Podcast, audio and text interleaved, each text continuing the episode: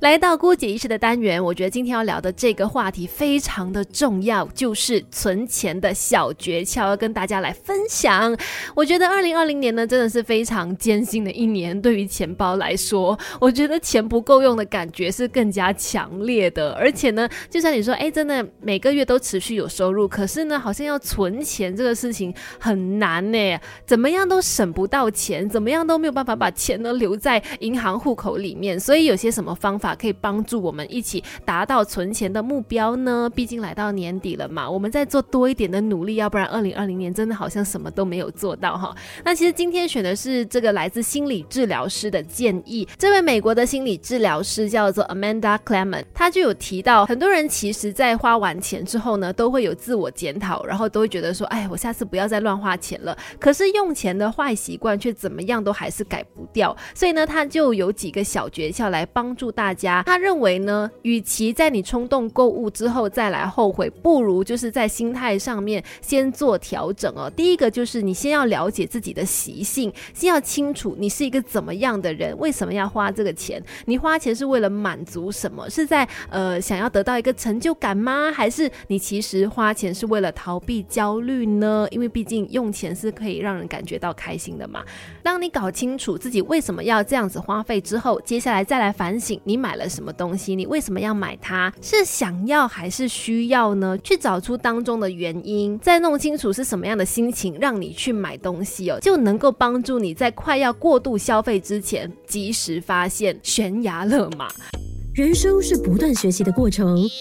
一起来，Melody 姑姐仪式，Melody 女王驾到！你好，我是翠文。今天在姑姐仪式呢，要教大家存钱的小诀窍。其实我也是要来学习，因为我也是一个经常会乱花钱，然后花了钱之后又再来后悔的人。所以呢，今天就来听听看美国的心理治疗师，呃，教导我们至少在从心理层面上来去探讨为什么要花钱，然后怎么样可以存钱的方法哦。接下来讲的就是呢，这个方法我觉得可能会蛮有用的哦。就是他说每个星期呢，都放一定数量的 cash，放一些现金在你的钱包里面，因为他说现在的人呢，都太习惯用信用卡或者是线上付款、电子钱包等等的方式来付费，你就会比较无感呐，那你就不知不觉花更多钱了。至少用现金能够视觉化你到底是用了多少钱，也比较容易改变你的消费行为。因为当你看到你钱包里面的 cash 慢慢在减少的时候，哦，你就会想起了，你就会心痛。肉痛，然后就开始精打细算，算清楚，哎，这个我到底要怎么样的花费，让这个钱呢，尽可能在你的钱包里面留久一点哦。另外呢，也有一些心理学家会建议大家，就是在钱包里面放五十令吉呀、一百令吉这种比较大面值的钞票。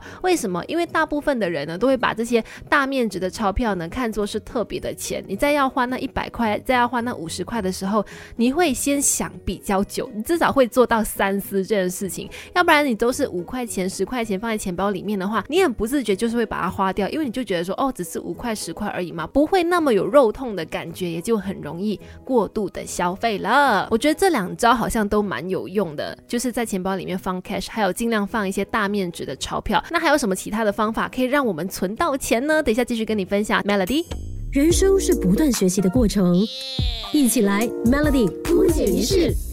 Melody 女王驾到！你好，我是翠文。今天在姑姐仪式呢，要套用美国心理学家的方法来告诉大家怎么样存钱，怎么样用小诀窍让自己呢少花费多存钱哦。接下来这个方法呢，就是提醒你自己，你的目标是什么，把你最重视的三个目标给写下来，而且贴在你每天都看得到的地方，时时的提醒自己，你其实在朝着什么样的目标前进，就更加让你哦积极的。正面的放弃一些旧有的花钱习惯，因为人是很善忘的动物，你知道吗？你可能呃知道说哦，今年你可能要存第一桶金，可是呢，在那个奋斗的过程当中，你又会呃跟自己说，哎呀，我这么努力的工作，我一定要花这个钱，然后来犒赏自己。到年尾的时候，你就会发现，哼，我为什么都没有存到那笔钱？那我明明那么辛苦的工作，可是那个钱怎么都一直溜走？其实就是因为你一直忘记你真正的目标是什么呀。所以呢，最好就是设定目标。而且你可以设一些短期的目标，还有长期的目标，然后呢，把这些目标呢放在你眼睛可以看得到的地方，一直不断的提醒自己，它也是能够让你对抗花钱诱惑的方法。再来呢，就是要适时的跟你的钱约会一下。什么叫跟我的钱约会呢？怎么样跟钱约会呢？等一下再继续跟你聊啊，Melody。人生是不断学习的过程，一起来 Melody 姑姐一式。Melody 女王驾到！你好，我是翠文。今天在姑姐仪式呢，跟你一起来聊一聊，怎么样可以做到存钱这件事。因为我也是一个很容易就会冲动购物，然后过度消费的人。每次钱赚了之后呢，都存不下来，这样怎么行呢？不能够只懂得花，不懂得存呐。那接下来就要告诉你，美国心理学家教我们的方式了。接下来讲的就是跟你的钱约会，怎么样跟我们的钱约会呢？其实就是每个星期都抽出。出一点时间来检视看看你这个月的财务状况怎么样，这一年下来的财务状况怎么样，有没有达到或者是靠近你的目标了？养成一个固定去检查你财务的习惯哦。那这个时间呢，就是所谓跟你的钱在约会啦，去关心一下它，然后检视一下它为什么一直卡在一个数字，然后都不会上去呢，都没有增加呢？这样，所以呢，适时的要来检讨一下自己。接下来讲的呢，就是善用自动化。其实对。对抗不良消费习惯的时候呢，我们都可以善用自动化，就是像是自动付一些必要的账单，还有自动定期定额的存款等等。当你确定达到每个月的存款目标之后呢，你就可以比较没有心理障碍的去进行其他的消费，也会更加清楚每个月有多少可支配钱财了。好啦，那今天的姑姐也是就跟你分享到这边，希望我们呢在二零二零即将结束的这段期间都能够好好的存到钱。Melody。